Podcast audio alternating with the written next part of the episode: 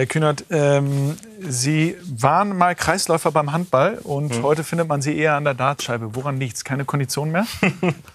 Äh, es hat viel mit der Politik tatsächlich zu tun. Ne? Also Handballtraining ist ja als Mannschaftssport einfach so, dass man an bestimmten Tagen in der Woche Zeit haben muss. Mhm. Und das ist mit politischem Engagement ein bisschen schwer vereinbar. Kneipensport hingegen ist einfacher zu terminieren. Und ab wie viel Promille trifft man den schwarzen Punkt nicht mehr?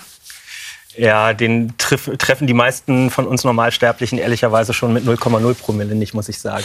Ich zumindest sehr selten. Was ist eigentlich äh, masochistischer, Vizechef der SPD zu sein oder Schultheiß zu trinken? Ich finde beides gar nicht masochistisch. Überhaupt Echt? nicht. Nee. Na gut, das mit dem Bier kriegen wir jetzt nicht geklärt, aber das mit der SPD klären wir jetzt. Legen wir los.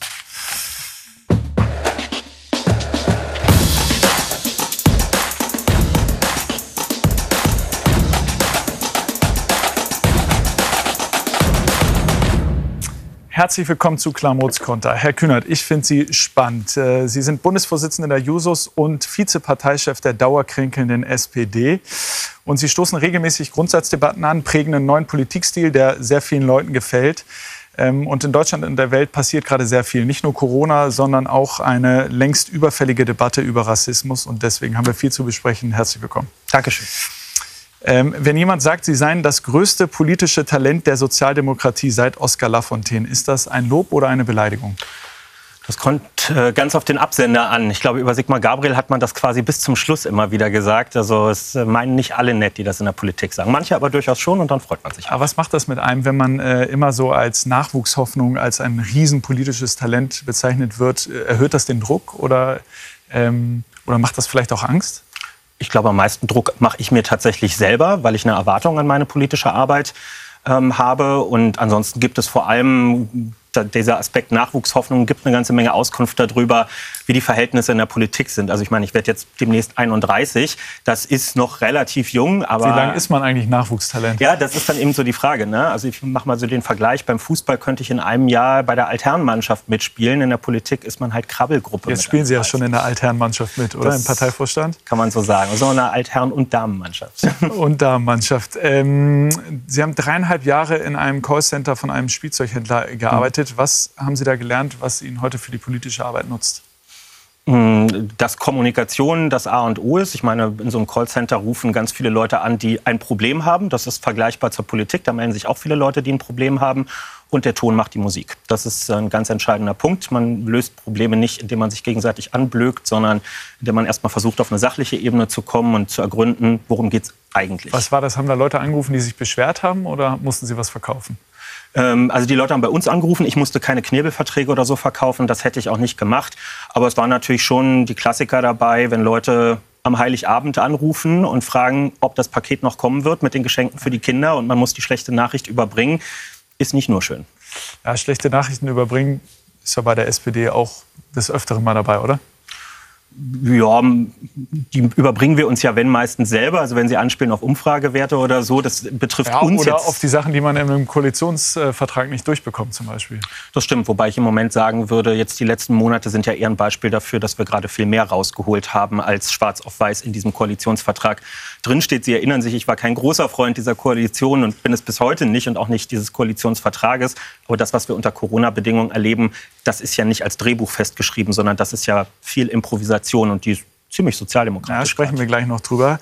Ähm, bleiben wir noch mal bei Ihnen. Sie haben mal gesagt, Sie würden gerne Sportjournalist äh, werden. Haben Sie schon konkrete Angebote eigentlich bekommen? Äh, ja, jetzt immer mal wieder. Ich äh, habe ja unter anderem eine Dauerkarte bei Arminia Bielefeld und sieht ja ganz gut aus, dass wir jetzt in die erste Liga hochgehen und äh, kam schon mal die Nachfrage, ob man so als Co-Kommentator mal Lust hat, nächste und? Saison dabei zu sein. Also, wenn sich das konkretisiert, bin ich der Letzte, der Nein sagt. Na klar. Ähm, Gibt es eigentlich einen Sport, den Sie richtig langweilig finden? Weil Sie sind ja ein Sportjunkie. Also Sie gucken ja, glaube ich, nachts auch alle möglichen Sportarten. Ja, ich gucke wirklich alles. Wenn ich abstufen müsste, würde ich sagen, so American Football ist nicht so meins. Mir sind weil Sie es nicht verstehen oder weil es zu langweilig ist? Nee, es, mir sind zu viele Unterbrechungen drin. Das, äh, da bin ich zu nervös für, wenn dann immer so mehrere Sekunden lang gar nichts passiert, für so eine kurze Phase, in der Action ist. Das passt nicht so zu mir.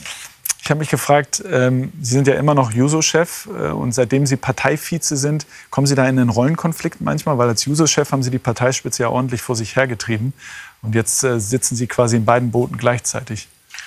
Nee, weil ich das, äh, das hatte ich schon in meiner Bewerbungsrede als Parteivize gesagt, für mich ist das kein Rollenspiel. Ich rede nicht morgens als Juso-Vorsitzender anders als abends als stellvertretender Parteivorsitzender. Das ist ein und dieselbe Person. Mit naja, aber Sie fahren ja schon auch ähm, mit den Jusos Kampagnen für bestimmte politische Themen, die immer mal wieder in der Vergangenheit zumindest den Parteivorstand auch vor sich hergetrieben haben. War zumindest mein Eindruck. Aber warum soll das ein stellvertretender Parteivorsitzender nicht tun können, wenn er das richtig begründet? Äh, begründet? Das ist, äh, erfordert eine gute Kommunikation. Das, das habe ich aber eigentlich vorher auch schon gepflegt. Also bevor man etwas kritisiert, spricht man es nach Möglichkeit immer intern an und überrascht die Leute nicht über die Presse damit. Das hat einfach was mit professionellem und äh, solidarischem Umgang miteinander zu tun. Aber Kritik dürfen wir natürlich auch in der SPD-Parteispitze äußern und das passiert auch nicht so knapp. Wir sind halt eine diskussionsfreudige Partei. Deswegen haben wir stellvertretend für die ganze Nation drei Monate über die GroKo gerungen, während die Union es in zwei Stunden im Parteivorstand beschlossen hat. So sind wir. Ja, ähm und vor allen Dingen hatte die SPD auch einen langen Wahlkampf um den Parteivorsitz. Und äh, Sie haben ja selber auch überlegt, ob Sie es machen äh, wollen würden, also ob Sie Parteichef wollen würden, haben sich dann dagegen entschieden. Trauen Sie sich das denn perspektivisch zu? Ist eine Frage, die man sich so kalt nicht stellt, die auch sehr theoretisch äh, ist. Ich fühle mich sauwohl bei dem, was ich im Moment gerade machen kann. Ich habe das große Privileg, wirklich sehr unmittelbar Einfluss auf Politik äh, nehmen zu können in Bereichen, die mir extrem wichtig sind. Und ich habe jetzt nicht das Gefühl, ich bräuchte gerade irgendein anderes Amt, um das besser tun zu können. Deswegen beschäftigt mich die Frage nicht wirklich. Mich beschäftigt die Frage, weil äh, ich das schon interessant fand, als Sie im Sommer, Sie haben ja schon lange überlegt, ich glaube, Sie hatten Urlaub und haben sich da äh, mit der Frage beschäftigt. Wie konkret war das? Haben Sie schon darüber nachgedacht, in, welchem, in welcher Paarung mit welcher Frau Sie antreten würden? Oder ging es gar nicht so weit. Nein, das waren auch sehr abstrakte Überlegungen. Ich finde einfach, also ich hatte von Anfang an ein Bauchgefühl, was mir gesagt hat, du machst das nicht. Ähm, und trotzdem, wenn, wenn man vor so einer Frage steht, finde ich, muss man das einfach mal ein paar Tage durch denken. Man kann das nicht so aus der Lameng heraus entscheiden und sagen, mir war halt gerade danach irgendwas zu sagen. Das ist nicht seriös. Ähm, und natürlich, ich hatte gesehen, die Bewerbungen trudelten langsam ein. Ich fand das am Anfang war jetzt noch nicht so das Allerüberzeugendste für mich mit dabei. Und ähm, dann war auch schnell der Versuch da zu gucken, gut, wen, wen kann man denn stattdessen motivieren, anzutreten, mit dem bekannten Ergebnis am Ende auch. Also das heißt, das Pendel schlug irgendwann stärker in die Richtung aus, mal gucken, wer hier eigentlich noch alles unterwegs ist und wen wir an spannenden Persönlichkeiten aufzubieten haben. Der Juni ist der äh, Pride-Monat bzw. LGBTQI-Monat. Was sind in Deutschland noch die offenen Baustellen? Ja, wir haben ja jetzt ganz aktuell rund um Corona mal wieder eine Diskussion über das Blutspendeverbot für schwule Männer äh, explizit gehabt. Das ist ja so, wenn man Blut spenden will, muss man so einen Wisch ausfüllen. Und ähm, wenn man sich dort als äh, homosexuell markiert, muss man beteuern, seit einem Jahr keinen Geschlechtsverkehr gehabt zu haben. Ansonsten darf man nicht spenden. Das können ich und viele andere nicht übereinbringen. Einerseits mit der Tatsache, dass, glaube ich, die Blutkonserven immer so für etwa einen Tag in Deutschland reichen und permanent gesagt wird, Leute spendet.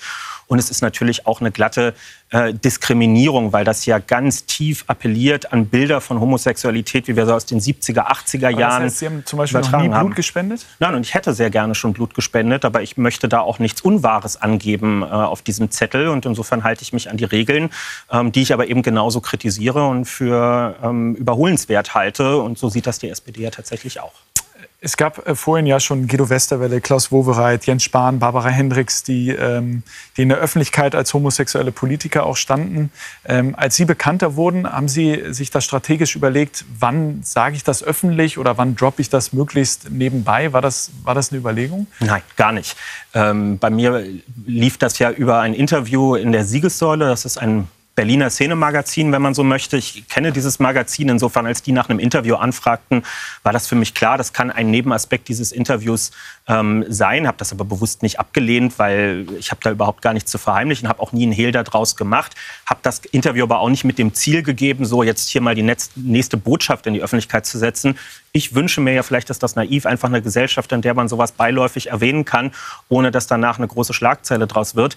Hat nicht geklappt, weil so weit sind wir eben immer noch nicht. Drei Tage später war es Thema bei Markus Lanz und ähm, gibt ein bisschen Auskunft darüber, dass wir noch nicht im Himmelreich angekommen sind. Wie weit sind. ist denn der Politikbetrieb? Muss man sich da von äh, irgendwelchen erzkonservativen PolitikerInnen noch Sprüche anhören? Im Bundestag zum Beispiel? Also sie sind noch nicht im Bundestag, aber laufen da ja auch manchmal rum. Ähm, also in meinem Umfeld spielt es überhaupt keine Rolle. In der SPD ist das wirklich, es ist ein Nicht-Thema. Ja, es interessiert einfach keinen mehr im positiven Sinne. Ich saß damals bei Lanz, als wir darüber gesprochen haben, neben Karl Lauterbach, der völlig überrascht war, weil er das noch gar nicht äh, auf dem Schirm hatte. Das war ein ganz schönes, lebendiges Beispiel dafür, wie, wie unwesentlich das bei uns ist. Natürlich ist es bei Konservativen mitunter noch mal anders. Wir haben das über Ole von Beuys und andere mitbekommen, wo ja auch immer wieder versucht wurde, Politikerinnen und Politiker zu erpressen. Damit auch Klaus Wowereit ist ja damals 2001 auf dem Parteitag mit seiner Aussage, ja. und das ist auch gut so, nicht rausgegangen, weil ihm, weil ihm gerade der Sinn danach gestanden hat, sondern weil es im Hintergrund eine angedeutete Kampagne der Boulevardpresse gegeben hat und er dem zuvorkommen und die Kontrolle über seine eigene Persönlichkeit weiterhin behalten wollte. Also in der Politik ist man noch nicht so weit. Im Fußball habe ich das Gefühl, auch noch längst nicht so weit. Würden Sie einem aktiven schwulen Fußballer heute raten, sich zu outen? Ich finde diese Debatte immer schwierig, weil ähm, die, die Diskussion von außen, was man jemandem rät, ist sehr von dem gesellschaftlichen Wunsch getragen, es muss doch jetzt mal jemand machen. Und das ist gar nicht böswillig. Ne? Das sind Leute, die sagen, komm, es ist doch jetzt Zeit, mal diese Mauer zu durchbrechen. Aber am Ende betrifft es ja eine ganz konkrete Person, die sich die Frage stellen muss, wie wird meine Karriere danach weitergehen? Und das heißt ja nicht mal, dass man mit Bananen beworfen wird auf dem Platz, aber werde ich wieder ein ganz normaler, durchschnittlicher Spieler sein können? Oder bin ich immer in jedem Interview, bei jedem Auftritt, bei jedem Training immer, guck mal, das ist der eine schwule Spieler da hinten. Und ähm, das verstehe ich schon, dass Leute naja, da keine Lust drauf ja, haben. Also die Frage rührt ja daher, dass es ja helfen könnte, wenn sehr prominente Menschen, wie Sie es sind, öffentlich sagen, man kann das machen oder wenn Sie auch öffentlich daran zweifeln, dass die Situation vielleicht noch nicht reif dafür ist, dann beeinflusst das doch sicher auch junge, äh, aktive Fußballspieler.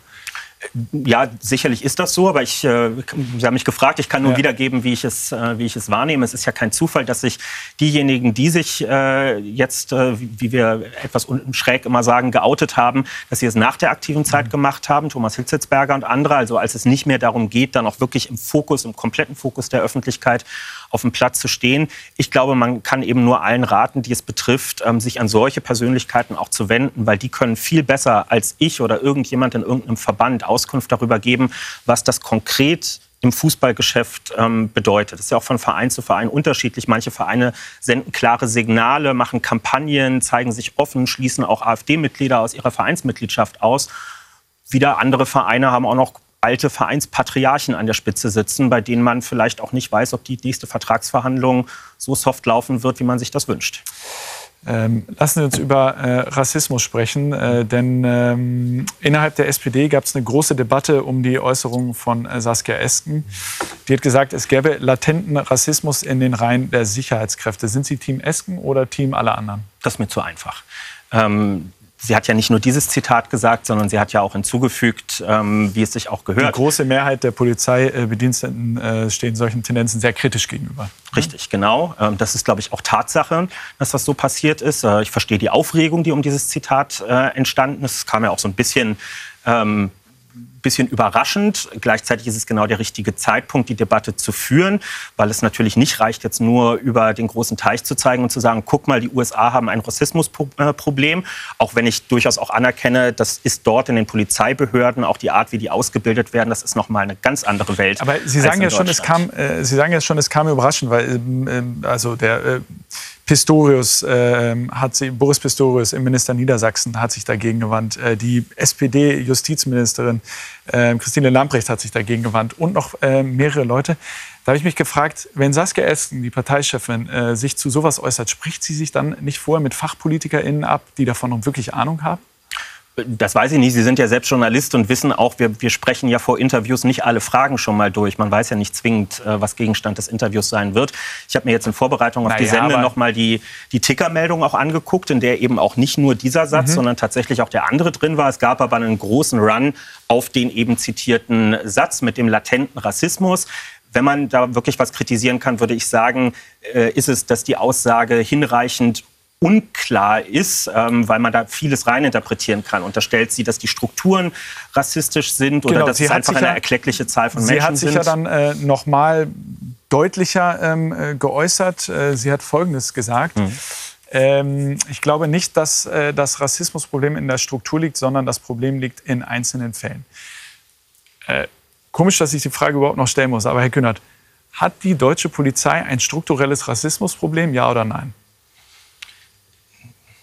Ich kann meine Gefühlslage dazu wiedergeben, das finde ich aber unpolitisch. Der entscheidende Punkt für mich in der ja, Debatte. Politik hat ganz viel mit Gefühlen zu tun. Ja, aber das ist, das ist mir jetzt ehrlich gesagt zu tricky, weil es hier auch um Gefühle von Leuten geht, die, die unmittelbar hier auch angegriffen sind. Deswegen, mit dieser Saskia Aussage. Essen hat gesagt, es geht um Einzelfälle. Also sagen Sie das auch oder sagen Sie, die deutsche Polizei hat ein strukturelles Man kann es immer als Einzelfälle bezeichnen. Die Frage, was ist die Summe der Einzelfälle und reden wir dann wirklich noch über etwas, was unschön ist, aber kontrollierbar ist oder ob es zu groß ist. Der entscheidende Punkt der Debatte ist doch, und da läuft die ja auch im Moment gerade hin, es gibt jetzt eine Initiative aus den Innenministerien und Justizministerien, eine unabhängige Untersuchung, eine sogenannte Einstellungsuntersuchung in Deutschland zu machen über die Grundeinstellung von Beschäftigten in den Sicherheitsbehörden. Und das halte ich tatsächlich für eine, für eine absolut richtige Maßnahme, weil es uns helfen wird, mal konkrete Zahlen, Daten und Fakten zu bekommen für eine Diskussion, die sich bisher sehr in einem klischeehaften ja. äh, Bereich abspielt. Ja, aber Herr Kühnert, ich, das finde ich schon bemerkenswert. Also es gibt ähm, tausende BPOC-Menschen in Deutschland, die ähm, fragen sich, hat die Politik, hat die Gesellschaft verstanden, ähm, was da vor sich geht? Und wenn ich Sie jetzt frage, ob die Polizei ein strukturelles Rassismusproblem hat, ja oder nein, und Sie mir darauf keine richtige Antwort geben können, dann kann ich ganz viele äh, BPOC-Menschen verstehen, die sagen, die haben es nicht verstanden. Nein, das, äh, das ist komplett richtig. Die Frage ist, was der, was der richtige Begriff am Ende dafür ist. Ich kenne das doch genauso. Alle Menschen mit nicht weißer Hautfarbe in meinem Umfeld, wenn ich denen die einfache Frage stelle, wie oft seid ihr in eurem Leben anlasslos irgendwo kontrolliert worden? Ausweiskontrolle, in der Bahn, Auto angehalten oder ähnliches. Dann kriege ich hohe zweistellige Zahlen äh, zu hören und weiß von mir selbst, ich bin in meinem Leben vielleicht zweimal mit dem Auto angehalten worden und einmal anlasslos am Bahnhof nach irgendwas gefragt worden. Dass das keine Zufälle sind, sondern weit auseinander geht, äh, ist ganz offensichtlich.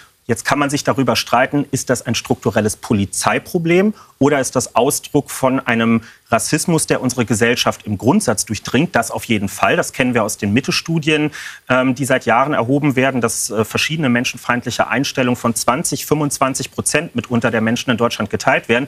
Und was diese Erhebung in den Sicherheitsbehörden jetzt letztlich herausbringen muss, ist die Frage, haben wir es mit einem größeren okay. Problem in der Polizei zu tun? Und Sie spielen darauf an, und das finde ich auch einen wichtigen Punkt, Natürlich ist die Polizei was anderes als die Leute, die bei McDonalds hinterm Tresen stehen und Burger verkaufen. Da möchte ich auch keine rassistische Beleidigung haben. Aber die Polizei übt hoheitliche Aufgaben für den Staat aus und muss ein Vertrauensverhältnis zu Menschen haben. Und natürlich nehme ich wahr und kriege das gespiegelt, dass gerade Menschen mit einer Migrationsgeschichte in Deutschland mitunter kein gutes Gefühl haben, sich an ja. Sicherheitsbehörden zu wenden, zum Teil auch davor zurückschrecken, sich dort zu melden. Und das muss ernst genommen werden, aber Logo. Ja, ich, ich bin überrascht, äh, Herr Kühnert, äh, dass Sie es nicht überlebt kriegen, zu sagen, die äh, deutsche Polizei hätte ein strukturelles Rassismusproblem. Aber wenn das wir, Ihre wir Position dann, ist, ist das. Ich, ist das so? ich hoffe, ich habe es ausreichend deutlich dargelegt. Es ist immer so mit Begrifflichkeiten, Sie kennen diese Debatte, war der, die DDR ein Unrechtsstaat oder ist die DDR ein Staat gewesen, in dem Unrecht passiert ist? Das sind dann zum Teil Begriffe, die die sind schon notwendig, sich darüber zu unterhalten. Ja, Aber ob wir in der Debatte weiterkommen damit. In diesem Falle eben auch Begriffe, die wichtig äh, für Betroffene sind. Aber Saskia Esken will ja jetzt eine unabhängige ähm, Stelle schaffen, für, wo sich Bürgerinnen und Bürger melden können, die sich äh, ungerechtfertigter äh, Polizeigewalt äh, ausgesetzt gesehen haben. Es gibt doch die Antidiskriminierungsstelle des Bundes. Warum jetzt noch zusätzlich äh, so eine Symbolstelle schaffen?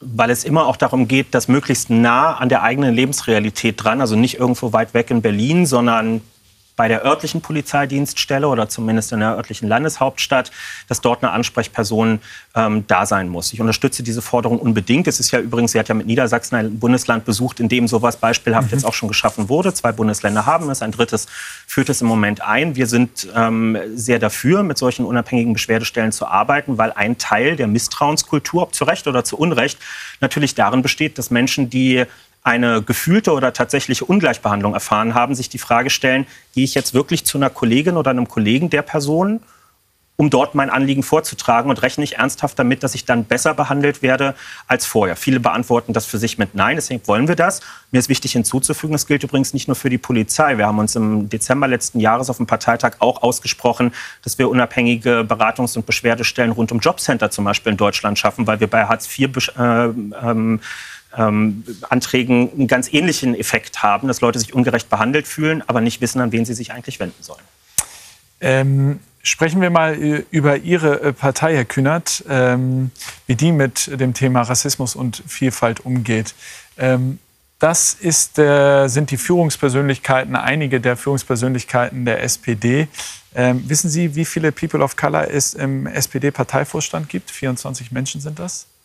Nee, es sind ein paar mehr. Ja, der, ähm, der, 34 sind wir, glaube ich. Ja, das mit Präsidium zusammen 34, genau. Wie viel gibt es da? Wissen Sie das? Oder? Äh, ähm, jetzt muss ich bei den Gewählten, es sitzen immer sehr viele im Saal, nicht nur die zu Gewählten. Wenig, zwei. Ja. Es sind zwei. Ja, dass es zu wenig ist, brauchen wir nicht drüber diskutieren. Ne? Ähm, ne? Muss man da über eine Quote nachdenken? die Diskussion ist insoweit kompliziert. Wir haben ja eine Quote in der SPD, das ist eine Geschlechterquote, die garantiert, dass von jedem Geschlecht, äh, zumindest männlich-weiblich, ähm, mindestens 40 Prozent in den Gremien vertreten sind. Jetzt bin ich als JUSO-Vorsitzender schon seit Jahren auch dafür unterwegs zu sagen, wir brauchen bei Listenaufstellungen und so eigentlich auch eine Berücksichtigung der Tatsache, dass wir viel zu wenig junge Menschen in Verantwortung haben. Das ist genauso ein leicht feststellbares Problem das Problem, was Sie ansprechen, ist genauso ein offensichtliches Problem. Und dann gibt es eben die anderen, die sagen, ja, alles richtig. Aber wenn sich am Ende Vorstände quasi von alleine zusammensetzen, weil jeder Platz ein bestimmtes Stellenprofil erfüllen muss, ist dann der politischen Debatte dabei geholfen. Verstehe diesen Einwand. Er kann aber nicht als Legitimation herhalten für das, was wir in unserer Parteispitze, in anderen Parteispitzen, an der Spitze von Behörden, überall in Verantwortungspositionen in unserem Land was, was, erleben. Was muss der Parteivorstand machen, damit äh, er mehr durchmischt wird? Ich kann Ihnen sagen, was wir bei den Users zum Beispiel gerade machen. Wir bringen in diesen Tagen gerade eine BPOC, also eine Vernetzung für Menschen ähm, mit nicht weißer Hautfarbe auf den Weg. Ähm, die gestalten diesen Raum selber. Also das ist nicht irgendwie mit, ich gehe da hin und äh, erzähle denen ein bisschen was, wie sie sich organisieren sollen, sondern unser Anspruch ist immer, betroffenen Gruppen müssen sich selbst organisieren, müssen ihre eigenen Anliegen ähm, artikulieren und wir müssen ihnen Räume dafür schaffen.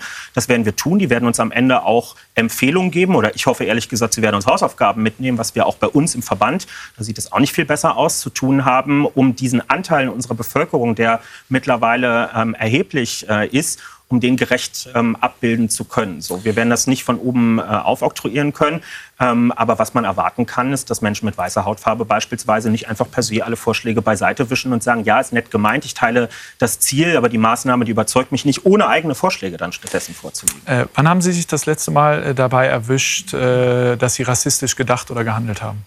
Ich kann es Ihnen nicht auf den Tag genau sagen, aber das ist jetzt bestimmt nicht Monate her, sondern wie bei den meisten von uns wird das eher Tage her gewesen sein. Ja, das ist ja nicht, dass einem dann rassistische Beleidigungen durch den Sinn kommen, aber natürlich, also es ist unangenehm, muss ich ehrlich sagen, es selber auszusprechen, aber Sie, Sie treffen ja einen Punkt, den ganz viele von uns kennen, dass man irgendwo in beengten Situationen unterwegs ist und eine bestimmte Person, die ähm, Markierungen sozusagen aufweist, die man im Kopf mit, mit irgendwas Problematischem assoziiert, weil es einem so anerzogen ist, dass dann die, der, die Hand irgendwo an die Hosentasche geht, um zu gucken, ist das Portemonnaie noch da äh, oder ähnliches. Ja? Und das ist, äh, das ist ganz unangenehm, sich dabei selber zu, ähm, zu entdecken. Und ich glaube, es ist auch wichtig, das erstmal überhaupt zu reflektieren. Aber auch ich bin nicht frei davon, wie die meisten von uns. Ähm, was machen Sie, wenn Ihnen Rassismus im Alltag begegnet? Begegnet der Ihnen überhaupt im, im Alltag, jetzt abgesehen von der eigenen Person, von den eigenen Gedanken?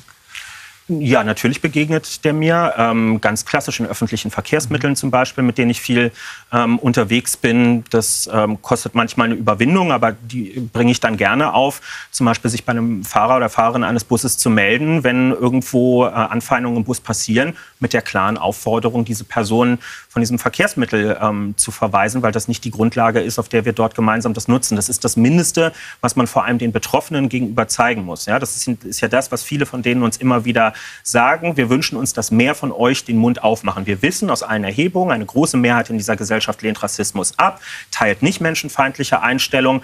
Aber wenn es zum Schwur kommen muss, in der unmittelbaren Bedrohungssituation, dann muss man eben auch bereit sein, einzuschreiten und den Mund aufzumachen. Auch im Fußballstadion? Selbstverständlich im Fußballstadion. Das ist ja äh, kein politikfreier Raum, ganz im Gegenteil. Da werden hochpolitische Fragen verhandelt.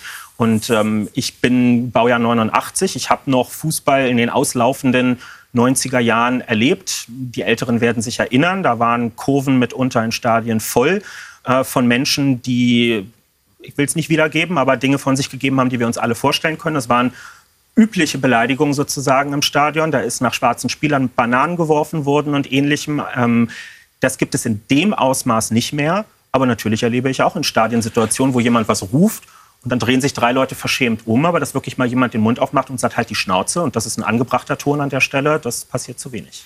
Ähm, es gibt ja jetzt in der Fußball-Bundesliga ähm, äh, relativ viele Solidaritätsbekundungen auch. Äh, ähm, mit dem, was da in der USA passiert. Äh, Justice äh, for George zum Beispiel ähm, hatten äh, Leute aufs Trikot gedruckt. Äh, Sancho von Dortmund hat das gemacht unter anderem. Ähm, beeindruckt Sie das, wenn Fußballspieler das machen? Ich finde das genauso richtig wie bei jedem anderen, der seine ihm gegebenen Möglichkeiten nutzt. Bei denen ist es noch mal ein bisschen effektvoller, weil mehr Leute ihnen dabei zugucken. Ähm, aber wir fordern ja immer mündige Spieler, die sich auch gesellschaftlich einmischen, die Position beziehen. Die haben das dort getan.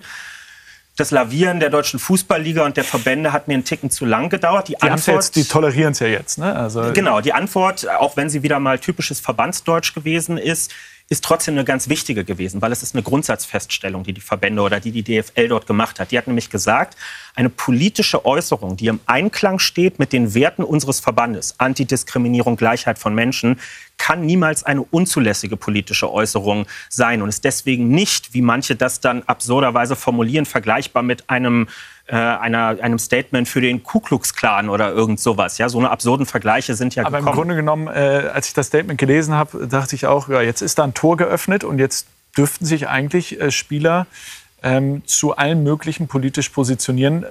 Zumindest was im Rahmen des Grundgesetzes und mit den Statuten der DFL übereinstimmt. Und da gibt es ja noch ein paar mehr Themen, für die man sich dann auch politisch einsetzen kann auf dem Platz. Also erstmal dürfen Sie das sowieso. Die Frage ist, inwiefern es im Einklang steht mit den Verbandsrichtlinien und was die DFL sanktionieren kann, dort wo sie Zugriff Ganz hat, genau, nämlich ja. in den Stadien und auf den Plätzen.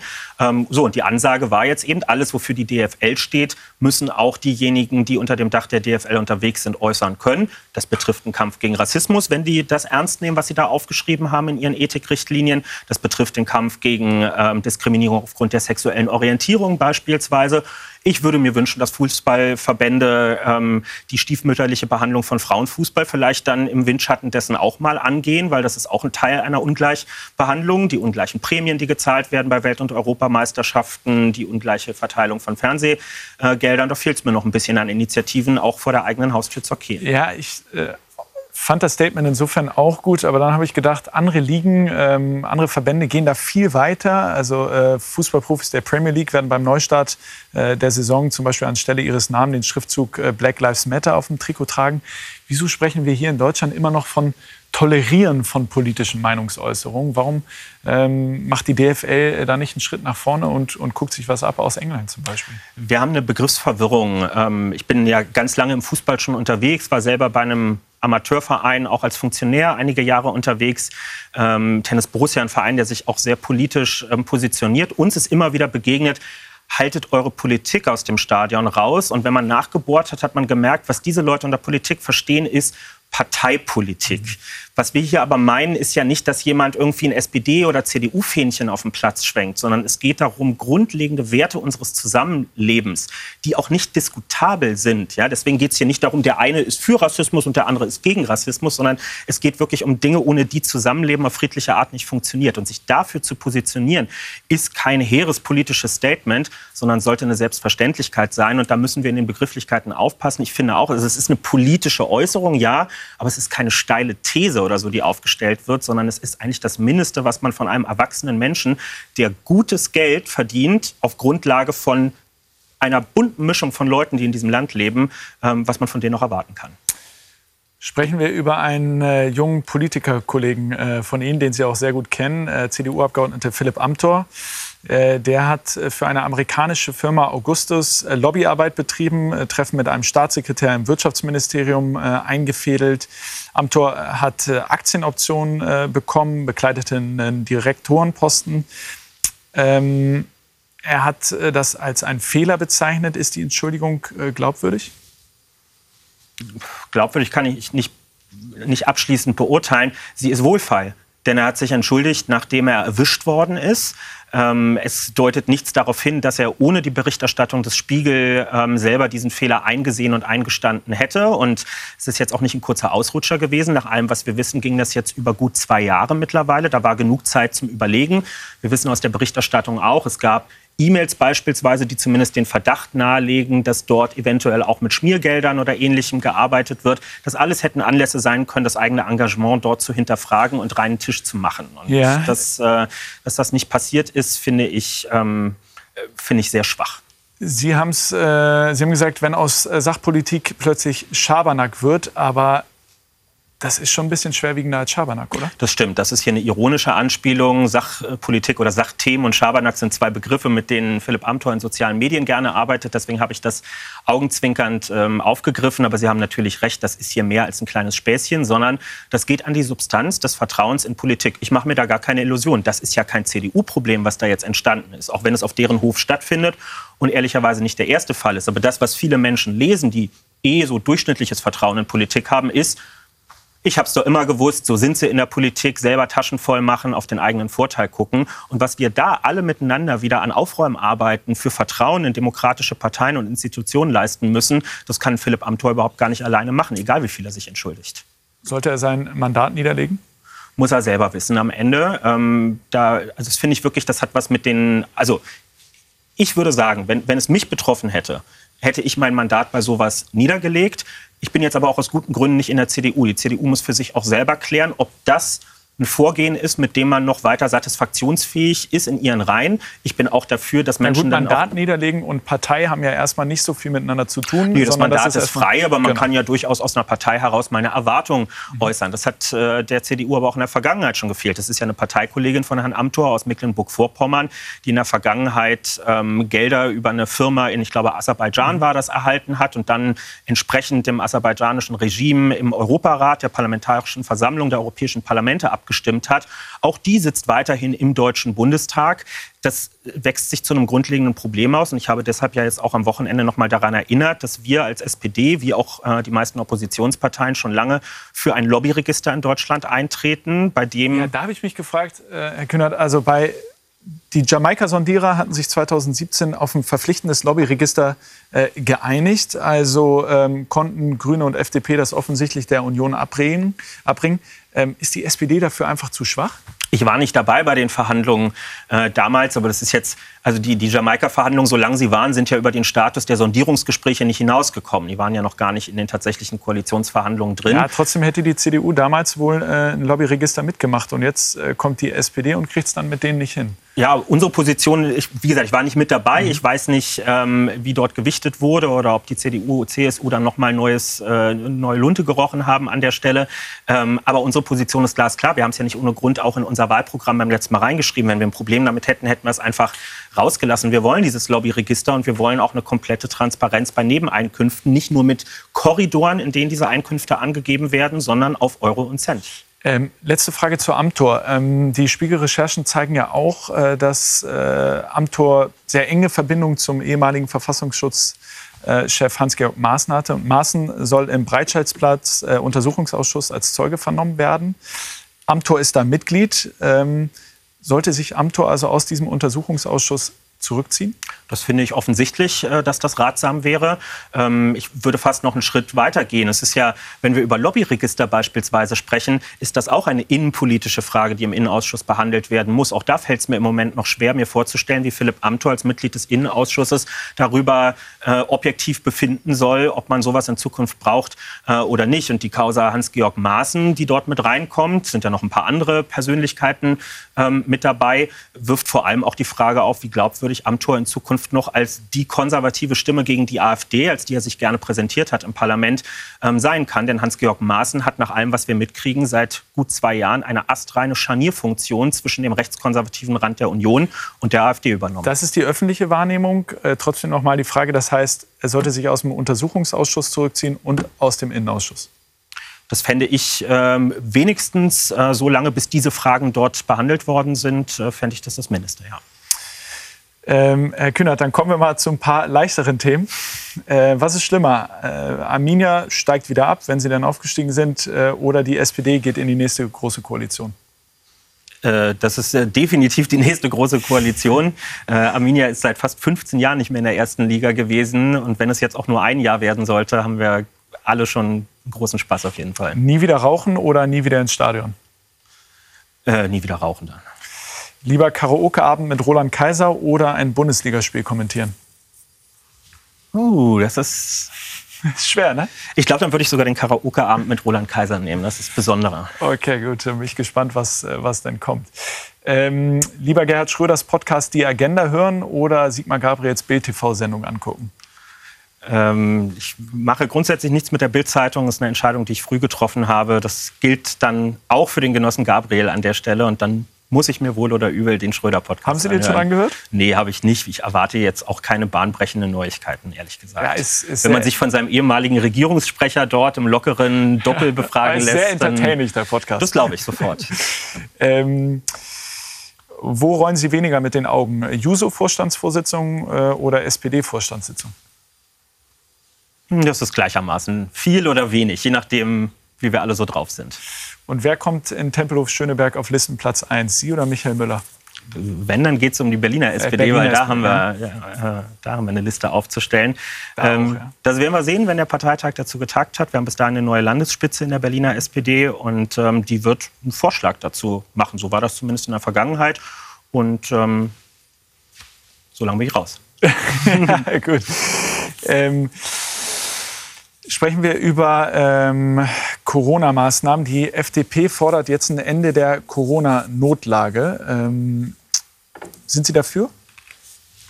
Die FDP zeichnet sich seit Beginn der ganzen Debatte dadurch aus, immer den symbolischen Schritt voraus sein zu wollen, um damit ein verloren gegangenes Gefühl von Liberalismus wieder erzeugen zu können.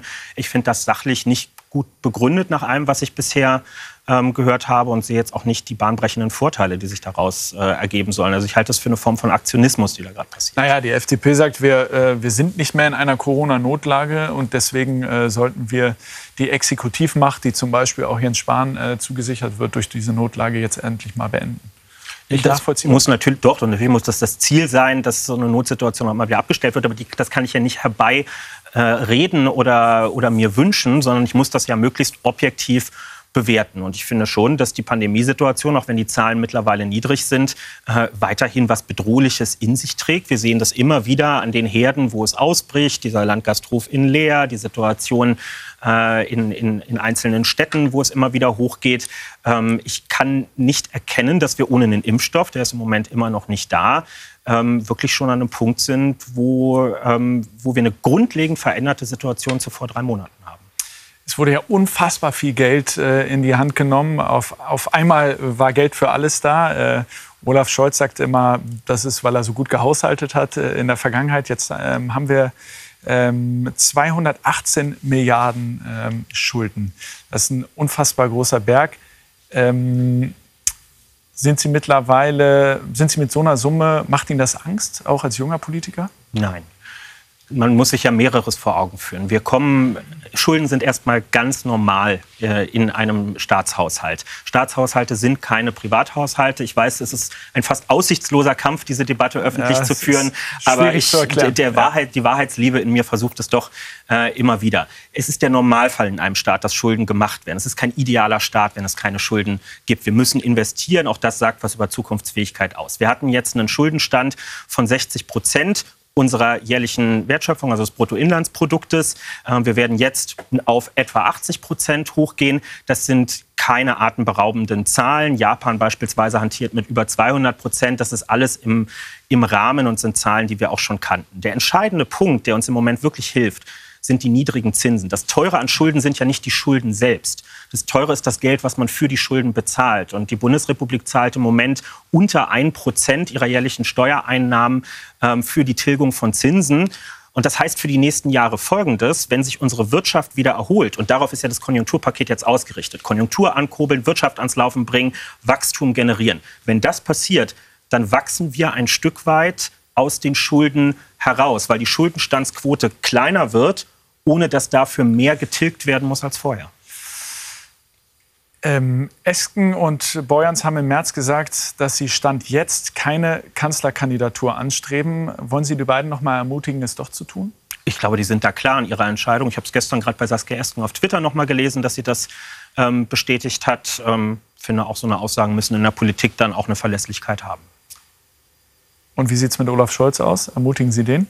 Ne, dass der sich das vorstellen kann, hat er uns äh, schon vor einiger Zeit in der Vergangenheit wissen lassen. Und, äh, ihm Aber können Sie sich vorstellen, Wahlkampf zu machen für den Kanzlerkandidaten Olaf Scholz bei der SPD? ich kann mir für ganz viele Leute in der SPD vorstellen, Wahlkampf zu machen. Man darf sich ja, also ich nehme das ja jetzt immer wieder wahr, dass mir, ich dann so ein bisschen gefragt werde, du musst den doch irgendwie ganz, ganz schlimm finden. Wir waren jetzt natürlich ein paar Mal Antipoden in dieser GroKo-Diskussion, sicherlich auch bei inhaltlichen Fragen, schwarze Null und ähnliches. Das muss man auch gleichzeitig sagen, es hat sich auch inhaltlich, auch durch den Kurswechsel in der SPD, die neuen Vorsitzenden, ein bisschen was geändert. Dass wir jetzt der Staat weltweit sind, der den größten Anteil seines Bruttoinlandsprodukts zur Krisenbewältigung mobilisiert, macht ein sozialdemokratischer Finanzminister mit der Unterstützung seiner Partei, die das auch vorbereitet und, und immer auch protegiert hat äh, im Hintergrund, wir sind ganz gut im Reinen mit uns äh, im Moment, weil wir jetzt merken, dass wir mal wieder stellvertretend für die Gesellschaft in der SPD Debatten geführt haben. Wir, wir wurden ausgelacht im Dezember, als wir über schwarze Null diskutiert haben. Jetzt klären die wieder okay. ihre alten Konflikte von damals. Jetzt nutzt es uns. Sogar die FDP stimmt im Parlament zu, wenn es um die Aussetzung der Schuldenbremse geht. Den Vorsitz der SPD haben Sie sich noch nicht zugetraut. Trauen Sie sich die